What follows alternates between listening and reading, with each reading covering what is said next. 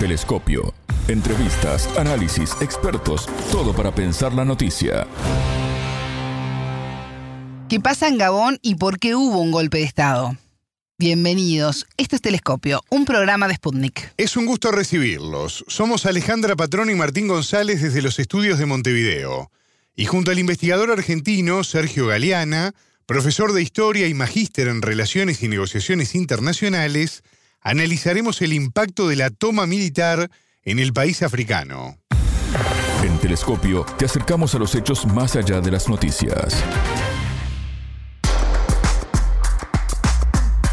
El golpe de Estado en Gabón profundiza la inestabilidad en África Central ante otra toma militar celebrada por la población afectada por la pobreza y la necesidad de un cambio que mejore las condiciones de vida.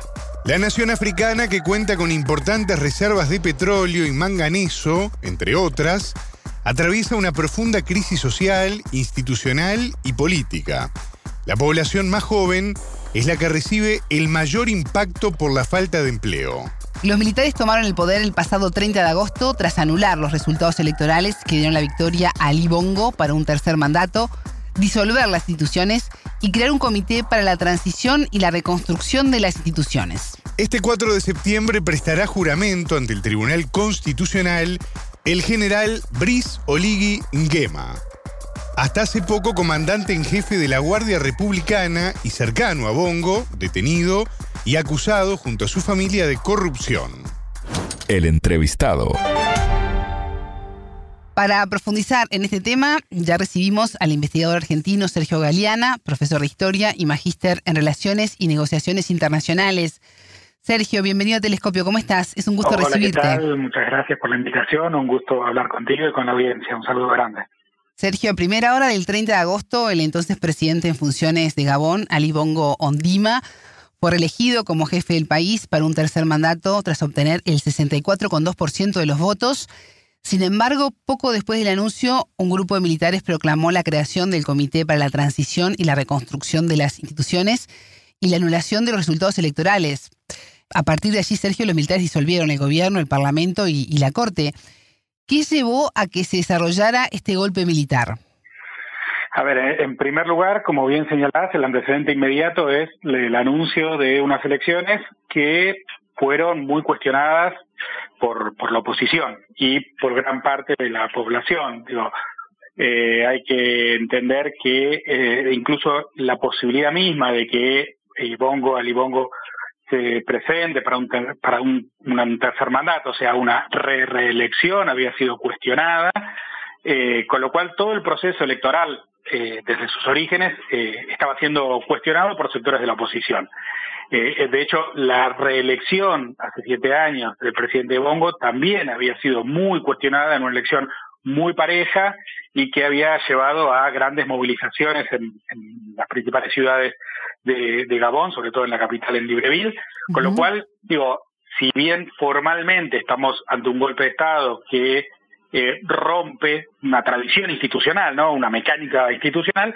Esa mecánica es una mecánica que viene siendo cuestionada hace bastante tiempo, sobre todo porque el presidente Bongo eh, representa un linaje familiar que está en el poder en el país desde el año 1967, o sea, su padre estuvo en el poder desde el año 1967 hasta que falleció y luego lo sucedió también apelando a mecanismos más o menos eh, transparentes, o más o menos formales, electorales, pero estamos hablando de un periodo extremadamente largo, una familia en el poder. Uh -huh. Creo que, eh, a diferencia de lo que sucedió en, en el África Occidental, sí. con golpes de Estado, que eh, hay que pensarlos en un contexto bastante más complejo, de insurgencia, de violencia extremista.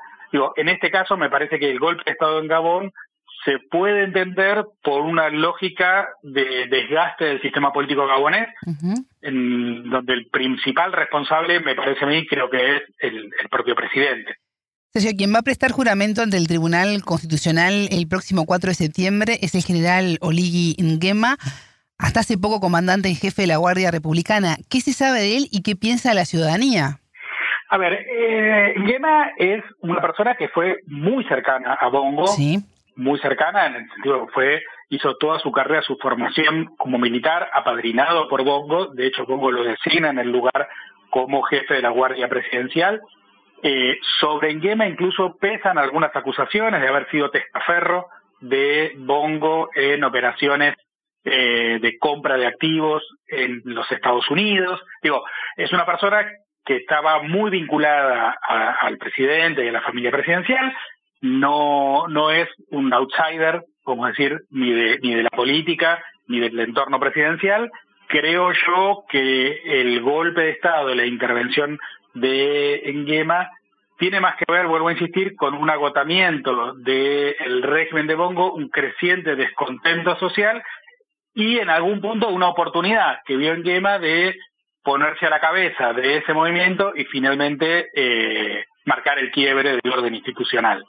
Eh, lo que se sabe por ahora es eso, es una persona formada en Marruecos, con patronazgo del propio presidente, con muy buenos vínculos con Francia, con muy buenos vínculos con Occidente, pero que evidentemente en este contexto decidió jugar, eh, apostar muy fuerte en términos políticos y liderar ese movimiento, este movimiento militar.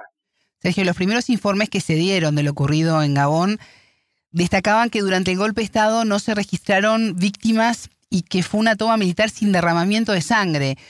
Incluso los militares eh, aseguraron que quieren celebrar un juicio y acusar a los hijos de Bongo de traición en lugar de ejecutarlos. Esto no es habitual. ¿Qué podemos decodificar de todo esto? Bueno, en gran medida podemos decodificar, lo que podemos decir es este, esta cercanía, de, por lo menos de Enguema, con el entorno presidencial. De hecho, el propio presidente está bajo arresto domiciliario y cuando, sobre todo figuras de la, de la Unión Africana y de la diplomacia internacional, incluso eh, de la diplomacia europea, solicitaron por eh, garantizar la vida del, presidente Bongo. Digo, él filmó un video, eh, alienta a, desconocer el golpe de Estado, pero digo, está bajo arresto domiciliario, pero incluso el gobierno militar reconoce que ejerce eh, sus derechos como cualquier.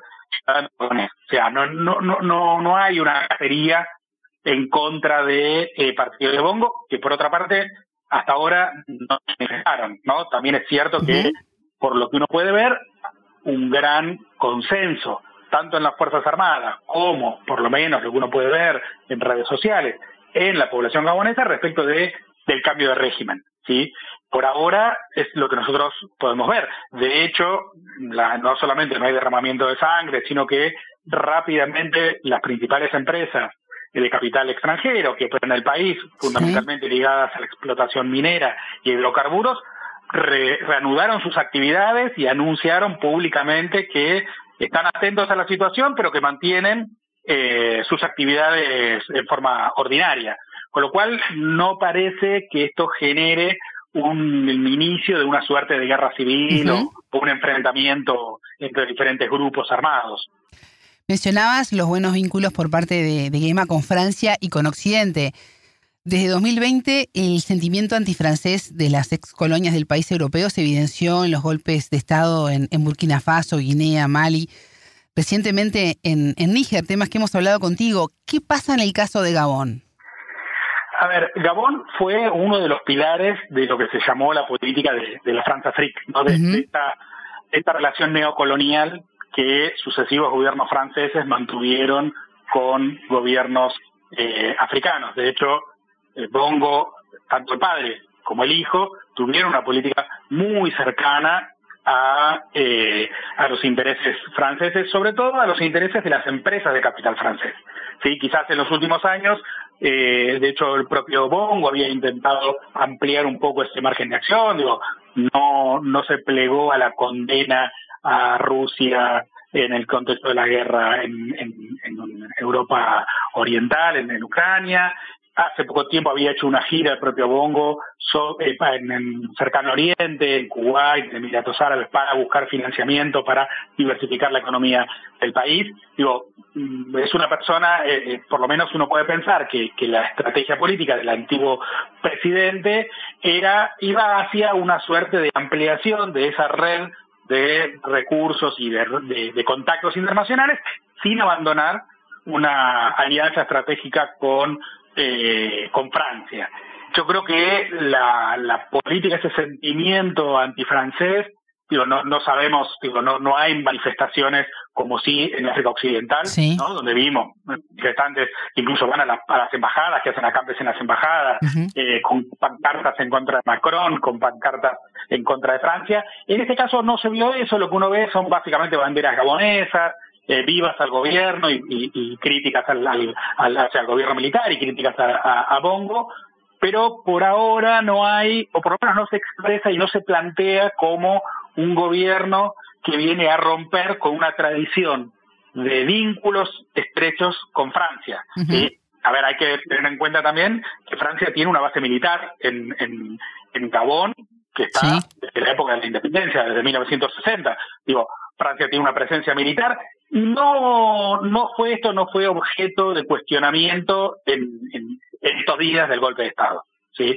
Eh, a diferencia, podemos insistir, de lo que sucedió en África Occidental, donde incluso digo, los propios, en, diferentes gobiernos, digo, en, Burkina Faso, en Mali o en Níger, digo, distintos niveles de hostilidad que se expresaron desde expulsar a, o intimar a la expulsión de los asesores militares, sí, de eh, cortar al mínimo, el, el mínimo de presencia de personal diplomático de la embajada francesa en alguna de las capitales. Digo, nada de esto vemos en Gabón en este momento.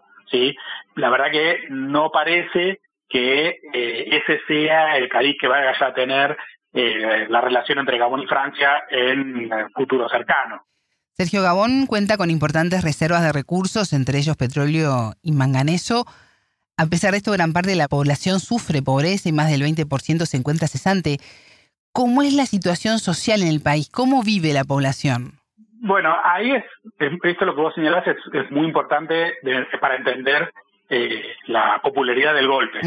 Gabón es un país eh, de un tamaño relativamente pequeño, del tamaño para compararlo más o menos como si fuese Inglaterra, ¿no? un país relativamente pequeño, con muy poca población, ¿sí? es un país muy poco poblado para, para, para entender, tiene menos de 3 millones de habitantes, de los cuales prácticamente un tercio vive eh, bajo la línea de pobreza, y es un país cuyo PBI per cápita triplica la media africana. O sea, es un país que potencialmente podría ser un país rico e incluso de ingresos medios en términos de lo que podría de, de las clasificaciones que plantea el Banco Mundial. Eh, y sin embargo es un país extremadamente pobre en donde claramente hubo una élite que se apropia de los principales eh, beneficios de esa inserción de Gabón en la economía internacional, básicamente a partir de la explotación de eh, petróleo y de eh, manganeso, ¿sí? Que son empresas de capital francés, en general, de que las más importantes son de capital francés. Entonces, ahí hay un, una, una base objetiva, uno podría decir, para entender ese descontento respecto de un país que tiene la potencialidad de eh, garantizar no solamente un nivel, la sobrevivencia de la población, sino un nivel de vida de, podemos llamar, de países de ingresos medios. ¿sí? Eh, de hecho, algunos autores hablan de, bueno, podría ser como una suerte de eh, de, de, país como, como los países del Golfo Pérsico, en términos de países con poca población, una, una potencial eh, riqueza en términos de explotación de recursos primarios, que permitiría garantizar un piso de bienestar a, a, la población nativa. Claramente, digo, tiene esa potencialidad Gabón y claramente no la cumple. En ese sentido, uno tiene que entender el, descontento, el hartazgo, ¿sí? Como vos señalabas, hay un 20% de población que no tiene trabajo, pero que si uno lo mira en términos de edad, ese porcentaje de población es muy alto entre la población joven, ¿no? Que esto también genera una expectativa de, o sea, como mucho mucha desilusión respecto del futuro, porque en general los jóvenes se encuentran desempleados, con trabajos precarios, o uno puede mirar en, en, redes o puede mirar en, las, los videos sobre la vida cotidiana, cuando uno mira para ver eh, la vida cotidiana en las calles eh, en Libreville, por ejemplo, digo, vendedores informales, digo, eh, algo que, digo, uno está acostumbrado para pensar en países como, como, como de América Latina, ¿no? De, América, países poco desarrollados, pero que en el caso de Gabón uno puede, tendría que pensar que hay una potencialidad para que eso no suceda y no es lo que está sucediendo y creo que eso es lo que está atrás de ese gran descontento sobre la figura del expresidente Bongo. ¿Y cómo afecta a la región el golpe de Estado en Gabón? A ver, el, impacto es yo creo que va a ser bastante complejo, sí. Porque si bien podemos pensar esto, que es un golpe de Estado, que no va a generar un gran desequilibrio en términos del alineamiento internacional de Gabón y que no genera, eh, a ver, uno no puede pensar, o por lo menos no, no pensaría o no daría la sensación que esto podría eh, abrir la puerta a la presencia de eh, mercenarios de otros países, como puede ser en el caso de la África Occidental.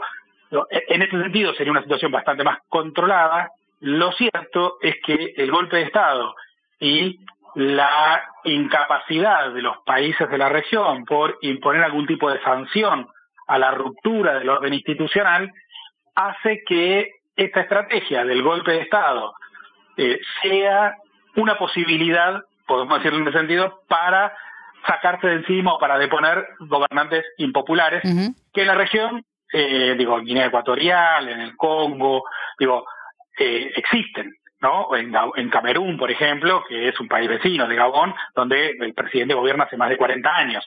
Digo, y, hay una estructura muy similar. Entonces, en ese sentido, creo que más allá de que en términos económicos o, geopolíticos el golpe de Estado puede que no implique un cambio muy radical, sí en términos políticos locales puede generar o puede alentar a grupos disidentes en países vecinos a pensar en un golpe de Estado para abrir una vía de cambio que la vía institucional eh, bloquea.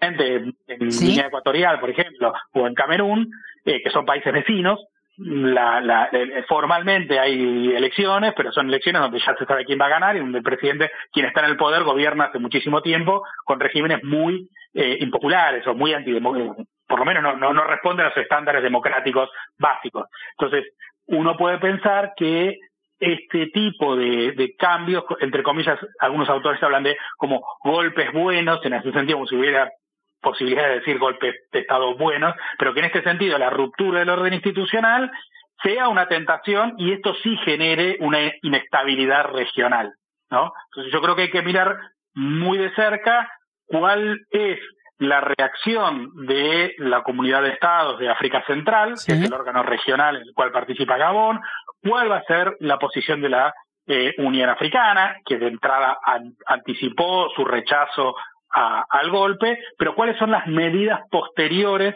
para encauzar el proceso político en Gabón hacia la normalización institucional.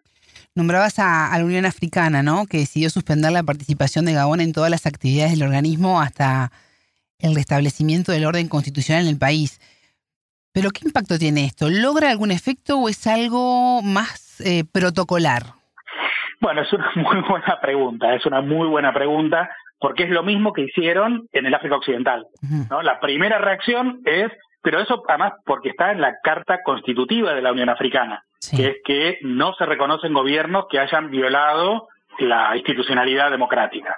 ¿no? Es la carta, la, carta democrática, ¿no? El compromiso democrático que firmaron los países de la Unión Africana. Ahora, lo cierto es que no hay, no hay un, impacto muy importante. Digo, lo vemos en el África Occidental y yo creo que eso también alentó a los eh, al golpe de Estado en Gabón. Ver que lo que pasa en África Occidental con una sucesión de golpes de Estado en situaciones muchísimo más complejas y mucho más turbulentas. Y pese a hay una catarata de sanciones y sin embargo esos gobiernos se mantienen en el poder, reponen legitimidad, tienen popularidad, porque la verdad que lo que es cierto es que esos gobiernos aparentemente siguen manteniendo cierta dosis de popularidad. Entonces, esa, ese discurso, esa sanción formal no termina teniendo un resultado concreto. ¿sí? Eh, ahí me parece que lo más interesante es ver qué, qué está pasando que nosotros no sabemos, ¿no? ¿Qué es lo que está pasando por abajo y cuáles son las vías de, eh, de diálogo y los canales que se abren en términos informales entre la Unión Africana, eh, la Comunidad Económica del África Central y el gobierno de transición para por lo menos plantear una agenda de transición democrática que retome de alguna manera la institucionalidad y que desaliente la generalización de, de, la apelación al golpe de Estado como forma de transformar un régimen político. Sergio, ¿y qué puede llegar a pasar con Ali Bongo, que permanece detenido? Bueno, a ver, él es una persona que, eh, de hecho, una de las, de las motivaciones que generó una gran impopularidad del presidente Bongo es que él había tenido, es una figura, es una persona no es muy grande, no es, muy mayor, pero él tuvo un accidente cerebrovascular que lo retiró de la vida política durante un año, ¿sí? Él retomó la vida pública hace relativamente poco tiempo, se lo vio bastante, como una persona bastante desmejorada, caminando con un bastón en, la coronación de Carlos de la, en Inglaterra. Sí. Y uno de los cuestionamientos era si efectivamente, que y, y, en ese contexto él hacía campaña por un tercer mandato. Entonces, una de las principales críticas que se le hacía era si esa persona estaba en condiciones de asumir la presidencia de un país por siete años, por tercera vez, con, con, con, su estado de salud.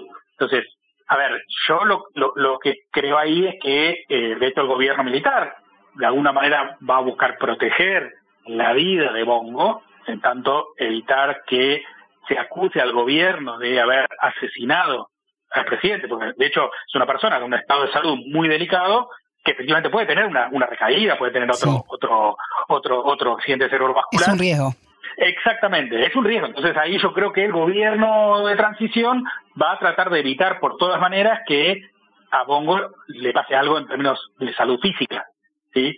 Eh, lo que seguramente va a pasar en, breve, en, poco tiempo es una investigación formal, que estas cosas nunca sabemos cómo se terminan, pero sí por lo menos se va a hacer el anuncio de una comisión para la investigación de la adquisición de bienes por parte de Congo y su familia con fondos del Estado, que es una de las acusaciones que hace unos cinco años se abrieron tanto en Francia como en los Estados Unidos sobre la adquisición de bienes desde inversiones en propiedades de sectores populares y clase media en eh, ciudades en Estados Unidos a la compra de hoteles y eh, viviendas de lujo en Francia. Sea, eh, hay, hay una serie de, acciones que, se, que habían empezado a investigarse, que en el caso de Francia, el caso se cerró, creo que a fines, no me acuerdo si a fines del año pasado o a principios de este año, diciendo que no había evidencia suficiente de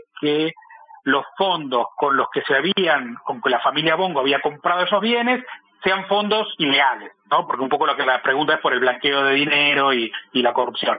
Yo creo que el gobierno eh, actual va a ir en ese sentido, un poco también para mostrar eh, una cara diferente, más allá de que, puedo insistir, el actual presidente interino también fue acusado de testaferro de la familia Bongo en la compra de propiedades en los Estados Unidos.